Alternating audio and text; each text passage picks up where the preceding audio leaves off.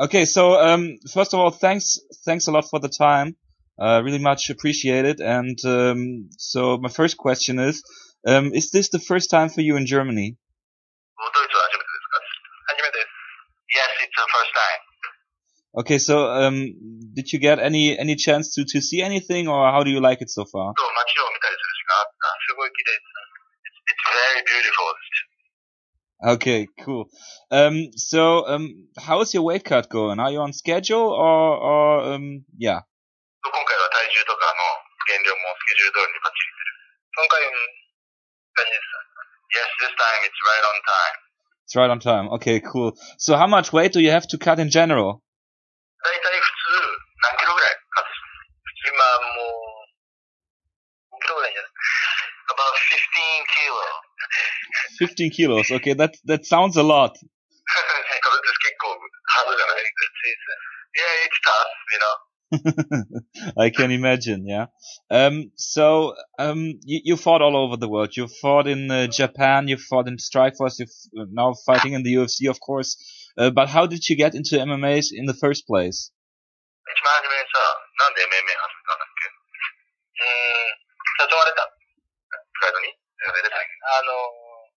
一番初めにさ、なんで MMA 始めたんだっけうーん、誘われた。プライドにあの、なんか一緒に誘われた。Well, actually, I was advised to do MMA from the uh, Japan Wrestling Chairman, Mr. Fukuda. So you started out as a wrestler, right? もともとレスリングやったからね。そうです。Yes. Um, have you had any idols growing up in this sport? 今自分の中で一番好きなスポーツ選手とか、ファイターって誰あー、結構、なんだっけ、マット・ブラウン。 I was going Okay. I actually not like Matt Brown from his last fight. no. Okay. Would, would you, um, aside from the weight class, uh, would you like to fight someone like Matt Brown? I'm sorry. Uh, would you like? Um, I, I asked if you if you would to lie uh, if you would like to to fight someone like Matt Brown. Ah, okay. Aside from the weight difference yeah, yeah, exactly. so, um, uh, what do you like about him? Do you like the, the brawling style that he that he has, or, or what is it about him?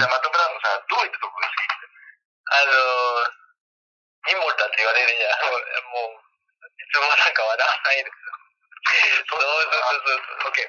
I like the way he's always like serious and attacking, no laughing, no you know playing around. He's just concentrating on the fight. I like the way that he fights like that. So, um, uh, how would you describe your your own fighting style? Is it much like like the one of Matt Brown?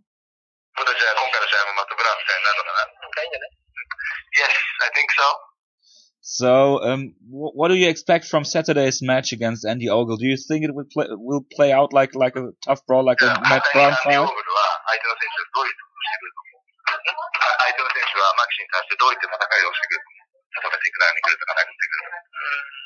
何に来るとか殴ってくる何してくるか何もできないと思う I actually don't think he can do anything with me, so that would be my answer. Do you have a game plan, a, a, a game plan heading into the fight? なん So, か彼に対してのゲームプラン、なんかどうやってやろうとか。あのー、好きにして。何でもいい。Well, you know, all I can say is tell him he can do whatever he wants, and I will just, you know, KO him anyway. okay, that, that, that that's good. Um, so, um, are you in uh, are you in a kind of a do or die situation because you, of your, your your recent losses and and Andy Ogle as well? Do you think you you have to win to stay in the UFC? やっぱり二人とも2回負けてる同士の戦いだから、それに関してはどう思う勝てなきゃいけないって。大事な試合。Yes, I know this is a fight I must win, and it's a very important fight for me. Um, so in recent fights, there you had some problems with the with the uh, with fouls that you committed. Um, unfortunately, that ended the fights. Um, did you did you train anything um, to to avoid those, or, or what was 今 the 回は problem じゃあ then? 反則とか問題はないか、別にルールとかちゃんと分かってるから、反則はしないように気をつけてますかそうだ。そういうのは練習してきたってそういうことなんだまあ、意識した。Yes, actually, I will have any problem this time, and I was very cautious about the rules during the training camp too.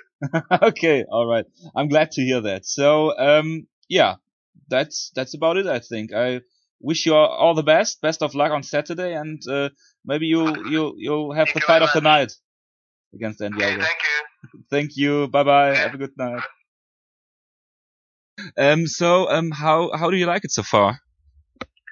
I haven't got to see much, but uh, in the taxi ride over here, there was a lot of uh, a lot of big uh, buildings, a lot of uh, architecture. It looks like uh, it's got a lot of history. I got to see this big roundabout, uh, the roundabout of victory, something that had like a huge statue on it. And uh, it was beautiful. Uh, yeah, it seems like the place has a lot of history, a lot of uh, great architecture. Yeah, do you plan to stay longer after after um, Saturday, or, or will you will you be headed straight home? I'm just gonna head straight home. I'm here for work. Um, Okay, I'm gonna have to come to uh, Berlin next time just for fun. okay. Um, so how's your weight cut going? We we could. It's part and parcel of the sport. It sucks. It's uh, never any fun, but it's what we want to do as professional athletes. Uh, uh, I write. It's in the contract that I've got to weigh 146. That's part and parcel of what I've got to do. So it's got to be done. Um, so how much weight do you have to cut in general? Uh, usually 24 hours out, around, uh, uh, I have around about 10 pounds to do. So, uh, not, not the most, not the least. Um, it's, uh, it's an alright little number. Okay. Um, so how did you start getting into MMA? I got into MMA from kickboxing and judo when I was younger, and uh, it was just natural progression. You know, uh, I found found mixed martial arts by seeking seeking more. Uh, I wanted more. I wanted more knowledge about uh, how to uh, compete in uh, with my body, and just you know, uh, martial arts is like a canvas. You know, somebody gives you a move, and you and you run with it, and you you make it your own. So um, have you had any idols growing up in the sport? When I first started watching MMA, I used to, uh, it was the first season of The Ultimate Fighter, and I loved Randy Couture and Chuck Liddell, and also loving uh, guys like Matthews. You know, like they, they were the guys that uh, when I was first getting up, uh, first started watching, they were the, they were the guys to look up to. Okay, so who you were you rooting for when uh, Randy fought Chuck? Oh, I was torn, but uh, I did I did want Randy to win. okay. Um, so you were a member of a, a TUF season as well. I think it was the 15th. And Yeah. how did that help you to develop as a fighter? Um, it, it, it's part part of my road, part of my journey in life, and uh, you know, it, it's just the road in the hand that I've been dealt by God. So uh, I just, you know, I I I'm I'm happy with uh, I'm happy with the way everything is happened, and everything happens for a reason, and um. I'm just grateful that uh, I was I was given the part and allowed to uh, take part in that. Um, so are you still in touch with any team members or your, your coach? I think was Urijah Faber at the time. Um, I, I give them a little message here and there. We uh, talk a little bit here and there, but not as much as we should, or not as much as I could. Um, I've been pretty much from one fight to another, one fight to another, and they're always in training camps too, and also with the time difference. But yeah, um, and, and I should talk to them more. I, I don't talk to them as much as I should. So um, TJ won the title on Saturday. So what do you think about that? Did you see that coming? Oh, it was fantastic. I don't see why people are saying it was an upset. Um, because I think people are kind of saying it was more of an upset because Barão looks unbeatable or did look unbeatable and uh, can pull out these wins from nowhere. But I think uh, TJ got hard, got dealt a hard, um, hard loss to uh, Rafael. I, I believe that he's been wiping people out left, right, and centre. I knew that I knew that he could do it.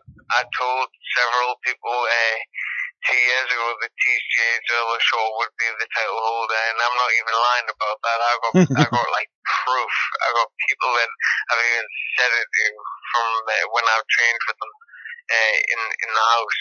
I said that he'd be the title holder. That guy's dedicated. He's tough. It's not an upset at all to me. Uh, I knew that he would get uh, to where he's at. He's too dedicated to uh, not, and um, you, you know, not an upset at all. Okay, so um, how about your fighting style? You said that you um, train kickboxing and judo.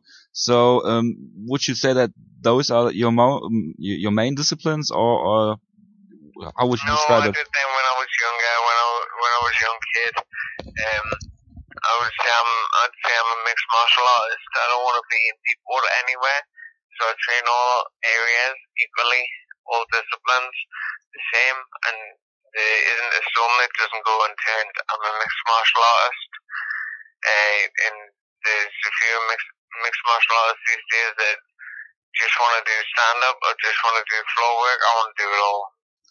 Okay, so you're you're training in uh, Liverpool, right? Yeah.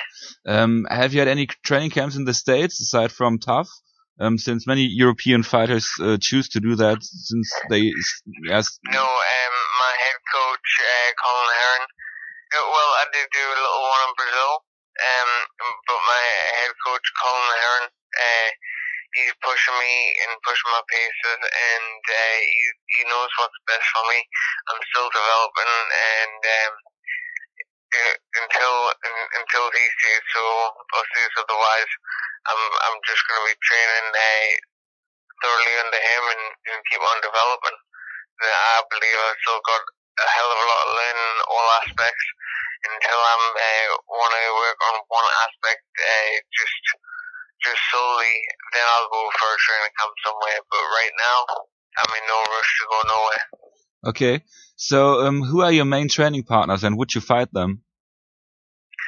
Um, a training partners with the likes of uh, Paul Sass, Terry Etim, Ali McLean, um, Martin Stapleton, and uh, that's just name a few. And I wouldn't fight any of them. They're my teammates. Okay. Um, and none of them are in my, uh, in my weight class, but on Tuesdays and Thursdays, uh, we pretty much already do fight each other. We kick each other's asses. So, uh, yeah, it's uh, tough training camps, tough, tough training sessions as well. Okay. So let's talk about your opponent, uh, Maximo Blanco, who's a crafty veteran in the sport. Um, what do you think about him and what is your game plan come Saturday? Um, he's a dirty fighter. Okay. I'm not gonna, uh, and I'm gonna rise above it. I'm not gonna let uh, him being dirty uh, take me out of my game plan. I'm gonna be set, and I'm gonna go. Uh, I, I'm I'm not gonna be taken off course. So you're concerned about his fouls? No, I'm not gonna be taken off course with him uh, in his antics. Um, I'm gonna win all aspects of the game, and when I'm winning all aspects of the game, you sort of resort in the cheating, and hopefully if uh, if I believe in the referee, I believe in uh, who's uh, who's refing the fight, they'll start deducting points. Sure. So, um, do you think it is some kind of a do or die situation given uh, both of your recent losses? You know what? If you were fighting in a pub, fighting in a bar, Yeah. would you say, uh, "Oh, it's all right, I can lose this one"? No, I guess you know, not. you wouldn't, because you get your ass kicked, you get your head, you get your head kicked in, uh, and the same goes for the sport. It's a fight. I know it's a sport, but it's a fight, and there's no way that I can lose. There's no way I can lose. I never go into a fight to lose. That's not the way I am. It's not the way I've been brought up to be, and uh, it certainly won't be my story on uh, Saturday night. Okay. Um, my last question is a hypothetical one. Um, if you had to choose any opponent, so if you could ask Sean Shelby or Joe Silva for any kind of matchup, um, no no weight class included, who would you fight? I don't believe that I'm in. Uh, I don't believe that I'm in the position to ask right now. Um, I believe that a lot of UFC fighters do ask for things like that, and um, it's like it's like you asking your manager, uh, telling your manager when you're going to work and what hours you're going to work and when you're going to have your holidays. You're not the manager; they're the manager. They pay you. You don't pay them. So uh, I, I'm not in the position to say. Okay. So yeah, thanks so much for your time again, and uh, yeah, best of luck on Saturday. Thank you very much. Thank you. Goodbye. Bye bye.